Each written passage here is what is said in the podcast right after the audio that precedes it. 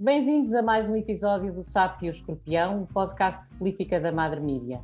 Porque na vida, como na política, é difícil fugir à nossa natureza. Eu sou Isabel Tavares e tenho comigo Paulo Santos, especialista em questões europeias, e é disso que vamos falar hoje, da União Europeia.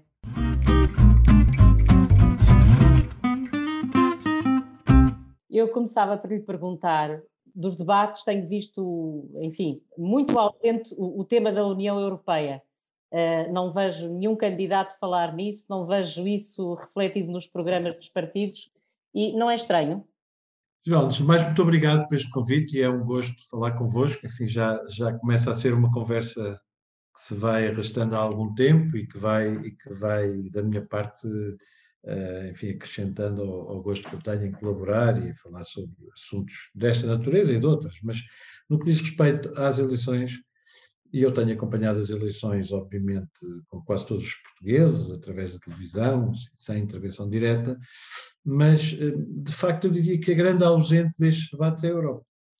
E, é, enfim, eu, eu, vejo com alguma perplexidade, com a importância que a União Europeia, com a Europa, que a integração europeia, que as questões europeias têm hoje na nossa vida, é para mim, no mínimo, estranho que praticamente não se fale dela. Eu confesso que, enfim, eu não, não vi, obviamente, todos os debates, mas vi muitos, eu diria uma boa parte, vi com certeza a maioria dos debates, não ouvi praticamente falar das questões europeias. Não estou a falar da Europa enquanto instituição, enquanto conjunto de instituições, enquanto organização política, enquanto processo de integração, mas da Europa eh, no que diz respeito a todas as grandes questões que hoje em dia são as nossas também. Para mim faz-me alguma confusão, acho que é um assunto tão importante, tão relevante, tão atual, eh, vários exemplos quase de seguida, não os vou dar para não amassar, mas em todo o caso eh, faz muita confusão. É como é que é possível discutir-se o futuro, discutir-se Portugal e o futuro, sem enquadrar o nosso país, as nossas políticas, os nossos objetivos, enfim, e os nossos desafios nesta, nesta realidade que é cada vez mais a nossa. Mas nós temos, é, é engraçado, porque fala-se, eh, hoje em dia, daquilo que se fala, eh, quando se fala da Europa ou da União Europeia, é do PRR, o, o Plano de Recuperação e, e Resiliência. E mesmo eu, enfim, estive a ler tanto, tanto quanto, quanto possível os, os programas dos partidos políticos, e mesmo aí a União Europeia é sempre olhada como o nosso cofre, digamos assim, o nosso mielheiro. É, é só pelo dinheiro. Não há uma, uma visão sobre aquilo que deve ser Portugal na União Europeia e sobre aquilo que deve ser a União Europeia no mundo. Uh, e é Olha, isso que deixa. Pois, exatamente, é exatamente isso. Eu, eu diria, aliás, que esse é um velho pecado. Eu, eu diria quase que é uma espécie de pecado original da nossa integração europeia. Hum. Nós, de facto, aderimos à União Europeia em 1986 e já antes de aderirmos à União Europeia, aquilo que víamos, que tínhamos no nosso horizonte, era uh, os fundos estruturais, os dinheiros europeus, enfim, a cornucópia da riqueza que iria recair sobre nós, Bem, e tudo o resto era acessório. E aparece que passados, uh, enfim, 10, 20, 30, 40 e tal anos, não, não, uh, acabamos, ou quase 40 anos, é isso, uhum. acabamos por voltar ao mesmo. E aquilo que se discute é, de facto, este fenómeno que é o PRR. O PRR é um fenómeno, é um fenómeno europeu. Até aquilo que está na essência do PRS devia ser, PRR devia ser discutido entre nós, que uhum. é esta mudança quase radical, eu chamo de revolução na, na, na, na União Europeia, no processo europeu, que é a primeira vez que a Europa vai aos mercados de uma forma sistemática e com esta, e com esta grandeza, eh, endividar-se, em nome de todos, dando como garantia o orçamento europeu e, portanto, no limite dos orçamentos nacionais. Não, mas isso também não foi discutido em Portugal. Uh, bom, e depois falta tudo o resto. Falta tudo o resto que é tão relevante, tão importante. Repito, como já lhe disse, e mais tarde ou mais cedo vamos falar disso certamente, mas uh, tudo isso é, é, é um conjunto muito grande de preocupações, de políticas, de perspectivas de futuro, de discussões que estão em curso na Europa, são obviamente muito importantes, mas de que eu não ouço falar. E faz-me alguma confusão. Eu sei que estamos na, estamos na, na, na, fronteira, na fronteira, na ponta da Europa, mas enfim, eh, podemos olhar para isso de duas maneiras. Uma é somos um extremo, somos uma periferia, somos uma, parte não relevante deste todo, que é o continente europeu, que por sua vez é uma parte do grande continente asiático. Bom, mas dito isto, podemos olhar de outra maneira, podemos olhar para isto como, como dizia a pessoa, o rosto que fita ao futuro, não é? O rosto que fita ao futuro somos nós, e ao mesmo tempo o centro do mundo, porque para todos os efeitos estamos aqui numa, numa zona em que, em que tudo conflui, desde a África, o Atlântico, uhum. uh, o além do Atlântico e obviamente a Europa. E, portanto, olhamos de uma ou de outra maneira. Se olharmos como um extremo, é bom que pensemos, como nós, pensemos em nós como um receptáculo de dinheiro que nos dão por bondade, quando não é nada disso que está em causa. Eh, se olharmos de outra maneira, devíamos pensar em nós como eh, enfim, uma parte importante desta realidade, e somos verdadeiramente uma parte importante desta realidade. É pena que isto não esteja refletido nesta discussão. Uhum. E que temas é que nós devíamos estar a discutir agora?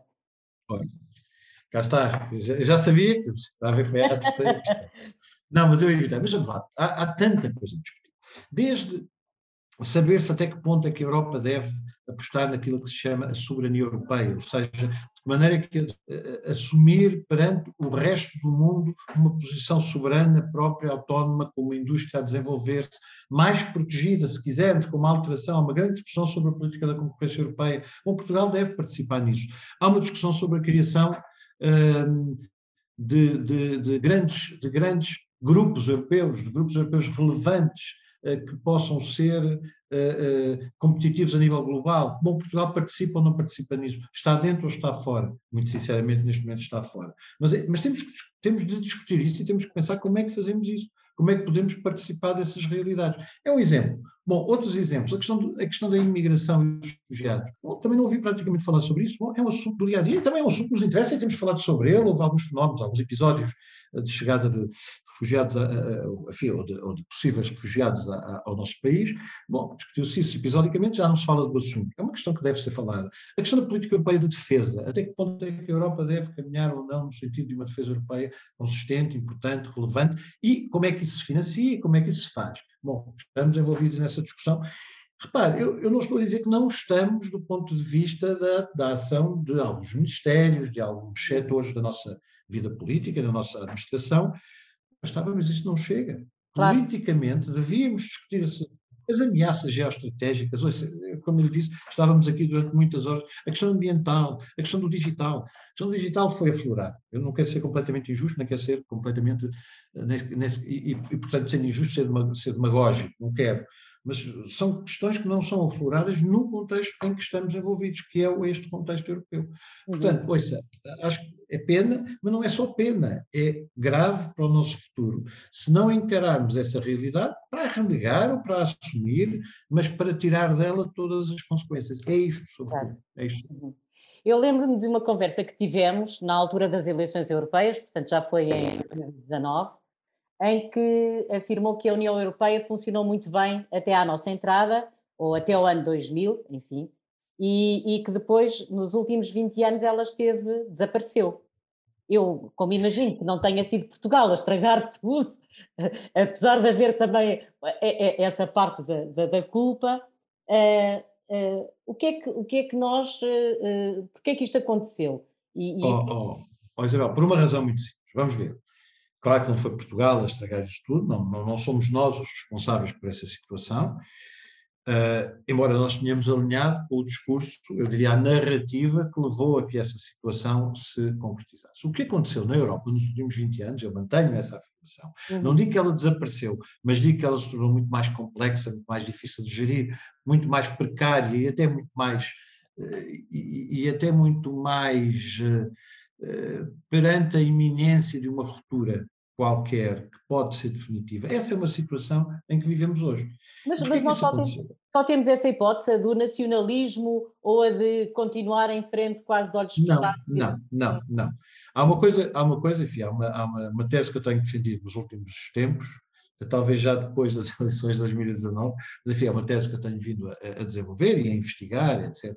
Eu acho que há na Europa neste momento um profundo paradoxo. Eu já respondo à outra questão, porque eu acho que a outra questão é muito importante, porque é que estagnámos nos 20 anos. Mas deixe-me então ir ao paradoxo. Qual é o paradoxo? Nós vivemos hoje em dia numa situação em que, por um lado, aprofundamos, integramos, vamos mais longe, vamos cada vez mais longe. Alguns chamariam federalismo, mas não é, mas não é nem pode ser. Não é disso que se trata.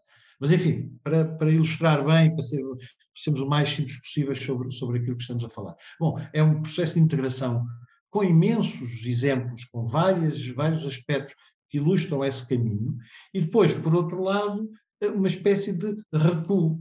Porque, repare, a Europa, e em particular, e, e há, e há, uma, há uma, uma ideia muito simples. Durante muito tempo, até 2005, 2006, eh, na Europa era sagrado o princípio do adquirido comunitário, o chamado aqui communautaire, como na língua franca da Europa nessa altura. E o aqui comunitário era o quê? Eram as leis europeias que estavam aprovadas e que não podiam ser postas em causa, não podíamos voltar para trás. Bom, isso acabou completamente. Hoje em dia volta-se para trás, nacionaliza-se políticas que eram europeias, com base no princípio da subsidiariedade, etc., proporcionalidade, etc. E, portanto, de repente a Europa pode pode recuar e procura encontrar o caminho certo. Também lhe disse isso provavelmente na altura, porque sempre foi essa a minha ideia, a minha tese. A Europa tem que ser aquilo que precisa de ser para ser eficaz, para ser eficiente, para ser uh, uh, positiva e benéfica para os seus habitantes. Por exemplo, o PRR, não o PRR, mas a ida aos mercados, para, se, para a Europa se financiar com um empréstimo que é europeu.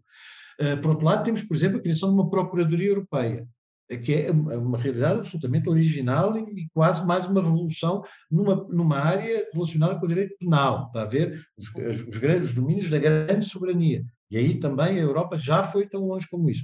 Por outro lado, temos o Brexit, temos recuos em várias áreas e depois temos a ameaça iliberal. Ora bem, portanto, este é o paradoxo europeu. O que é que aconteceu nos últimos 20 anos? A Europa perdeu aquilo que era o seu grande cimento. E o grande cimento europeu era a solidariedade. Era. A Europa fez sempre com solidariedade, fez sempre pelo recurso a um mecanismo de eh, apoio aos Estados que precisavam de recuperar, em termos de média europeia, os, as, as, suas desvantagens, o seu atraso. Isso fez sempre, fez quando aderiu a Irlanda, a Dinamarca e o Reino Unido, a Irlanda e a Dinamarca, países mais pobres do que a média europeia, fez quando aderiu a Grécia, fez quando aderiu Portugal e Espanha, bom, fez sempre. E fez sempre através até, inclusive, da criação de novos fundos estruturais, como, por exemplo, o Fundo Europeu de Desenvolvimento Regional, o CELV FEDER. Uhum. Isso acabou no ano 2000, acabou com a nova, a grande adesão de 2004, 2007 e depois 2003, acabou. E, portanto, de repente a Europa está entregue a si própria. Esta uhum. lógica da integração europeia está entregue a si própria e há precariedade de, de, de, de uma diferença de desenvolvimento muito grande. Dito isto, é, ao mesmo tempo, uma Europa ameaçada de todos os lados virando um bocadinho a agulha da militares, enfim, sabemos o que estamos a falar hoje, não é? Com a história da Ucrânia, portanto, a ameaça que. E, e que é direta sobre o continente europeu e, em particular, sobre a União Europeia. Sassoli, que morreu esta semana, eh, eh, era um grande, grande defensor disto, eh, começou a debater com os cidadãos o futuro da Europa. E isto não é uma coisa qualquer, são, são só 800 pessoas nós podemos achar que são só 800 pessoas dos 27 países e que discutem temas como esse que estava a, a falar, não só as alterações climáticas, mas o tema das migrações, por exemplo. Eh, foi um painel a que eu assisti e, e a ideia é que os cidadãos produzam sugestões uh, uh, ao Parlamento Europeu e, e, à Comissão. Não sei se a Comissão está a levar isto muito a sério, uh, mas, mas o Parlamento tenho a certeza que sim, que leva. Mas o Eurobarómetro diz que as pessoas, os cidadãos, não querem sair da União Europeia, mas não estão de facto felizes. Eu imagino que seja porque agora as desigualdades voltaram a acentuar-se bastante. Uh, uh, e, portanto, esta não é a Europa uh, que queremos, na verdade. apesar de não, não, não, querermos estar todos separados uns dos outros.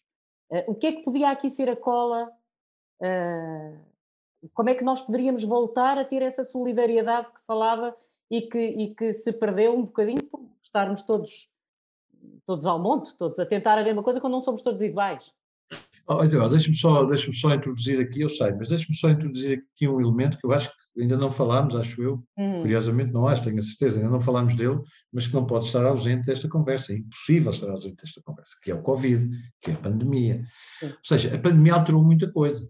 A pandemia alterou muita coisa. E, e, nomeadamente, alterou o programa desta Comissão, ou seja, o programa europeu que a Comissão Europeia propôs ao Conselho Europeu, que foi aprovado e que está em curso, tinha alguns pilares decisivos importantíssimos, pilares esses que não quer dizer que não estejam a ser, eh, enfim, eh, exigidos, não quer dizer que não estejam a ser criados, mas que para todos os efeitos eh, são, obviamente, também obscurecidos por aquilo que neste momento é a grande obsessão de toda a gente, que é a pandemia. Quer dizer, não, não vale a pena tudo o resto, muito sinceramente. Portanto, eu diria que os últimos dois anos são dois anos que não são típicos. Quando não sendo típicos, não os podemos analisar como tal. Temos que olhar para eles de uma outra forma. E olhar para eles de uma outra forma significa o quê? Bom, significa desde logo olhar para eles e pensar o que é que a Europa ajudou ou não ajudou neste período, de alguma forma, a mitigar as consequências, as penas das pessoas, a dificuldade, a dor que, de facto aconteceu e que ainda acontece, e, e, de que forma é que uh, ajudou, no fundo, a que fosse menos grave e pudéssemos sair mais depressa desta.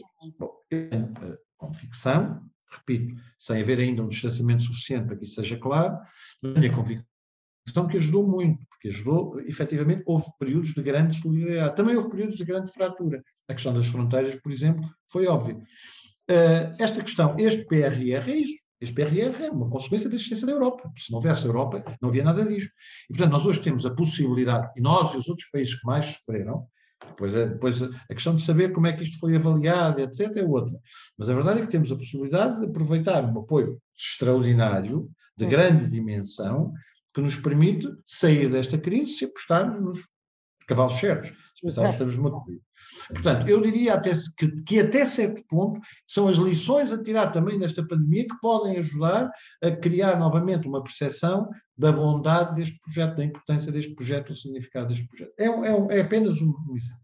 Depois, há uma outra questão uh, que é uma questão decisiva, eu diria quase que é uma questão de sobrevivência do projeto europeu da Europa, e que tem a ver com aquilo que é e que não podemos nunca abandonar como conceito, como base, como, quase como primícias deste projeto, que é a ideia de uma Europa dos valores, dos direitos humanos, da democracia, do Estado de Direito, do primado da lei, etc, etc, etc.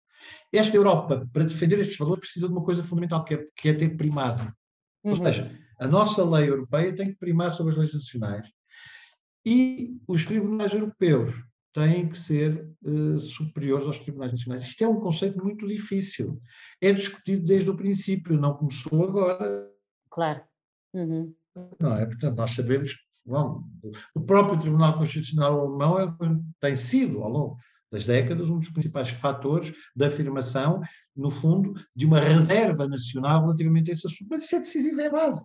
Ou seja, eu nunca mais me esqueço do que Francisco Caspis escreveu, ou disse uma vez, disse, depois, escreveu e depois disse, que era, isto é, está no Código Genético da Constituição Europeia. Sem isto não há hipótese, não, não vale a pena que queremos, porque sem isso cada, cada país fará o que quiser. E, portanto, a partir daí temos mais uma organização internacional uh, intergovernamental, portanto, onde uh, o soberania nacional prepondera, e não, temos, não teremos aquilo que temos. Qual é o cimento, a que é que nos podemos agarrar? É estes debates e esta devolver a voz às pessoas, sobretudo aos jovens, que é aquilo que está aqui em causa neste processo, é muito importante, é verdadeiramente muito importante, mas não chega nem nunca vai chegar, porque será sempre mediado por, órgãos, por, por instituições e órgãos políticos. Eles vão ter sempre a última palavra. E, portanto, é muito importante resolver algumas das questões básicas do, do, do, da União da Integração Europeia neste ano, mais uma vez, o meu lamento por isso não estar a ser discutido, devia estar a ser discutido na, na, nas eleições para, para, para, a Assembleia da República, porque verdadeiramente eles são decisivos, nomeadamente a questão da democracia, as chamadas democracias iliberais, a luta pela alma da Europa, como já várias pessoas disseram. Eu acho que sem alma nós não somos grande coisa, muito sinceramente, seja o que for a alma, mas aquilo que nos separa, talvez porque o nosso cérebro levou a essa criação e, e somos isso, corremos desse esse processo, essa, essa evolução que nos levou a ser o que somos hoje, faz com que aquilo que nos diferencia dos animais, aquilo que nos diferencia dos seres inscientes, é a nossa capacidade de sentir. E de sentir em função de valores, que são os valores que nós próprios construímos, são construções nossas, são construções claro. dos humanos. Portanto, se nós temos esta construção, esta União Europeia, que nos diz valores que eu acho que são extraordinários, como a solidariedade, em primeiro lugar, que está a falhar, a defesa deles inteligente, a defesa da democracia, do Estado de Direito, da, do primado da lei, tudo isso é fundamental. Portanto, o que é que é o cimento? Deve ser o regresso a esses valores, deve ser o recordar esses valores. E eu espero que os homens e as mulheres políticos e políticas que saírem destas eleições em Portugal, como aquelas que estão nos outros países europeus, por exemplo, nas eleições francesas em breve, a próxima, o próximo presidente, seja ele quem for, o presidente, presidente ou presidente, portanto, homem ou mulher, Exato. já temos esta, esta deformação agora, mas que tenha a noção da importância desta realidade, porque senão voltamos a, dividir-nos em, em, em, fronteiras, em tentar entrincheirarmos atrás de linhas imaginárias que nem sequer existem, porque uhum. não nos esquecemos que a fronteira, as fronteiras são linhas imaginárias traçadas em mapas e que depois ou respeitamos ou não respeitamos, não respeitamos é, é a mesma coisa que nada, Exato. e portanto é bom que as pessoas percebam que não é por aí. E aí há um projeto que já tem 70 anos, que tem defeitos, que é muito frágil, que está mais frágil do que nunca, mas que vale a pena discutir. Quando ele não é discutido numas eleições em Portugal, muito sinceramente, acho que estamos a falhar qualquer coisa.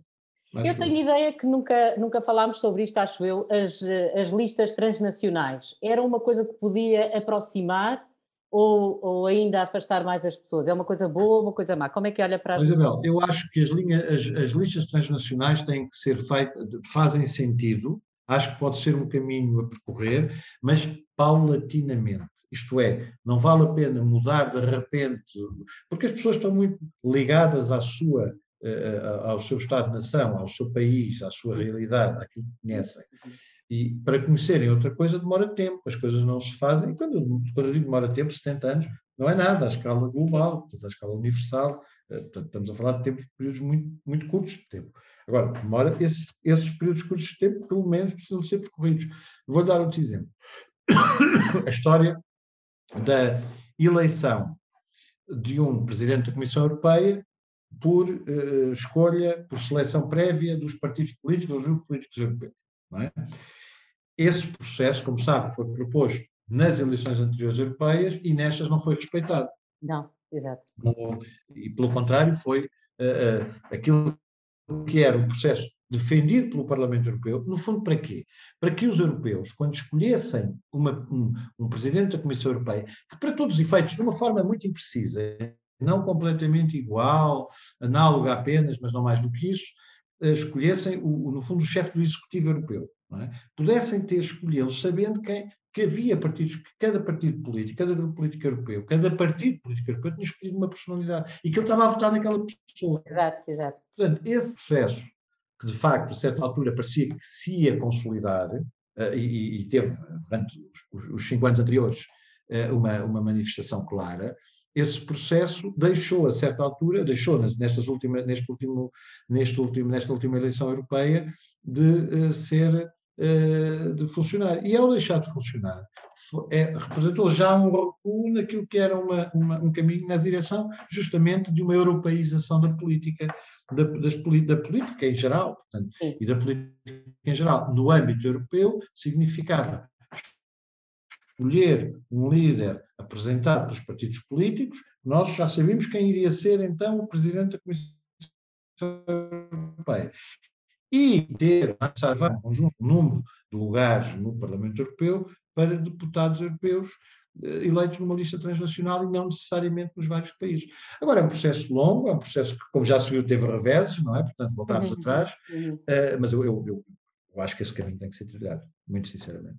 Defendeu a certa altura a criação de uma macro-região ibérica. As pessoas, quando se fala em Ibéria, ficam logo muito aflitas, como se não existisse a, a Península Ibérica, mas, mas a ideia de que Portugal está dentro de mais qualquer coisa e qualquer coisa maior eh, é, é uma coisa que aflige os portugueses geralmente. O que é que é exatamente esta solução e em que é que ela ajudava? Uh, imagino que, sobretudo, a resolver problemas do interior, mas. Sobretudo a resolver problemas do interior. Isso teve a ver com uma visita que eu fiz a uma região do interior, em que justamente do outro lado da fronteira, no Rio, estava a Espanha e os interesses, necessidades, era disso que se falava, nós estamos a falar aqui de questões políticas. E a proximidade continua a ser um fator fundamental. Aliás, é um fator fundamental em outra coisa. Por exemplo, se discute o Brexit e o Reino Unido diz, bom, nós vamos encontrar acordos com outras, outras regiões do mundo. É um bocado uma falácia, se quisermos até uma ilusão. Porquê, Porquê é que é uma ilusão? Porque a, a proximidade na economia e no comércio ainda continua a ser muito relevante. Quanto mais próximo, mais eficaz, mais eficiente, mais melhor a vida das pessoas, mais baixo o preço dos produtos, mais tudo isso, mais concorrência, tudo mais fácil. Portanto, nós temos aqui um país que é nosso vizinho, com o qual, aliás, é o nosso único vizinho terrestre, não é? Portanto, apesar de Marrocos ser, ser um vizinho também tão próximo quase como, como Espanha, mas a verdade é que é um vizinho com quem nós em muitos aspectos, em muitas áreas, e para desenvolver o interior, essa integração tem que se fazer. Esta conversa é, é, muito rápida, 20 minutos terminam num instante. eu é. queria, eu queria perguntar-lhe ainda assim quem é que é nestas eleições de 30 de janeiro, quem é que é o sapo? Olha, quem é que é o sapo? Quem é que é o sapo? Eu não queria ser muito desagradável, mas eu acho que o sapo, até certo ponto, é o povo português. E é o povo português porquê? Porque Portugal tem um povo extraordinário, quer dizer, não, eu estou a dizer isto, isto não parece conversa de chacha, desculpa a expressão, mas não é, quer dizer, tem um povo extraordinário com esta coisa, por exemplo, da pandemia, nós provámos bem a capacidade que temos de ser solidários, de funcionarmos em conjunto, sermos coletivamente. Pronto, e é um povo que tem muitos defeitos, como nós sabemos, mas tem um povo extraordinário. Mas é um povo que continua, eh, de alguma forma, eh, por, por discursos que são discursos demasiado derrotistas, onde há de fatalismo que nos acompanha desde cedo que nos conseguimos livrar. Eu acho que nós temos que livrar desse fatalismo e temos que olhar para o futuro uh, e acreditar que somos capazes de mudar as coisas e que somos capazes de mudar cá dentro. Porque uh, o, uh, o constante dilapidar dos nossos recursos, deixando-os sair, deixando-os ir para outros sítios, deixando sair de Portugal os nossos melhores, é o que está a acontecer, sobretudo entre a gente mais nova. É assustador, é preocupante e é, se quisermos, eh, uma condenação a esta, eh, esta apagada e vil tristeza. Não fui eu que o disse, certamente, e como, portanto, posso dizê-lo repetindo alguém eh, que o disse muito melhor que eu. Mas, para todos os efeitos, acho que o povo português continua a, deixar, a, acreditar demasiadamente em, em, enfim, em sereias que, no fundo, o continuam a, puxar para trás de facto, há aqui um ciclo vicioso, e esse ciclo vicioso é nós contentamos com a mediocridade e não nos devemos contentar com a mediocridade. Como também disse alguém que eu conheço bem, aqui há uns anos, nós temos sempre a tendência, quando tocamos no fundo, o fundo é mais um bocadinho. Portanto, é a altura de dar a volta a isto, é a altura de acreditar que somos capazes de mudar as coisas, mas para isso temos de mudar as coisas mesmo. E não podemos continuar a viver dependentes de uma série de constrangimentos, de lógicas que não são as nossas. E quem é que é o escorpião, na mesma lógica? Oh, Isabel, essa, a pergunta do escorpião é mais complicada, porque eu, o sapo, já percebi que somos nós, nós somos muito simpáticos, damos uns saltinhos, andamos aí à volta, etc. Quem é que é o escorpião? Bom, eu acho que o escorpião é, no fundo, eh, quem eh, para, e vou dizer isto da forma mais, não, enfim, não quero ser mas posso ser, enfim, não quero ser demasiado civilino, mas posso ser. Eu acho que é toda, todos aqueles que para conquistas pessoais, para ganhos pessoais, para benefício pessoal, eh, acabam por eh, pôr sempre à frente do interesse do sapo o seu interesse pessoal, que é o de ganhar uma eleição, o de ser eleito, o de ter um cargo qualquer. E, essa, e, e, isso faz com que o próprio país, ou seja, se sobra também, porque depois as coisas não podem correr bem. Portanto, é bom que as pessoas tenham a noção de que nós não podemos continuar a, a disputar guerras de manjerona uns com os outros, afundando o próprio país, porque o escorpião pica o sapo, o sapo afunda-se mais uma vez, afunda-se pacientemente, diligentemente, até, se quisermos, até ajuda, e depois, no fim, eh, voltamos para trás, não nos afogamos, porque os países são resilientes, para usar uma palavra da moda, e aguentam, mas no fundo, no fundo, não damos o salto em frente, porque temos de dar, não há. Ou seja, isto, isto, estar a dizer isto é quase chovendo molhado, toda a gente diz isto, e é óbvio que temos de dizer isto. Mas quer dizer, como é que nós damos a volta? Nós temos que encarar isto e pensar, alguma coisa está mal, e se continuarmos a usar as mesmas receitas, vamos continuar a comer os, os mesmos maus pratos. Vamos continuar a ter a mesma má comida. Se continuarmos a fazer as mesmas receitas que dão mau resultado, vamos ter o mesmo. Portanto, o, o escorpião é quem nos obriga a isso, é quem nos leva a isso, é quem nos, não, nos tira deste atoleiro, porque não resiste à picada que é agora eu tenho que ser eleito, agora eu tenho que ganhar isto, agora eu tenho que conseguir, agora nem que tenha que dizer uma série de coisas só para que as pessoas me escolham. Eu acho que não é só isso que importa, importa mesmo como coletivo, como povo, como povo antigo somos, saímos disto. Não é? E chegámos ao fim de mais um episódio do SAP e do Escorpião. Muito obrigada, Paulo Sandro, por esta conversa. Obrigada, Não gosto, Isabel. Obrigada, obrigada também a, a quem nos ouve e voltamos amanhã para falar sobre a atualidade política à luz da fábula que nos conta a história de um sapo e de um escorpião que morreram afogados porque um deles não conseguiu escapar à sua natureza. Até lá.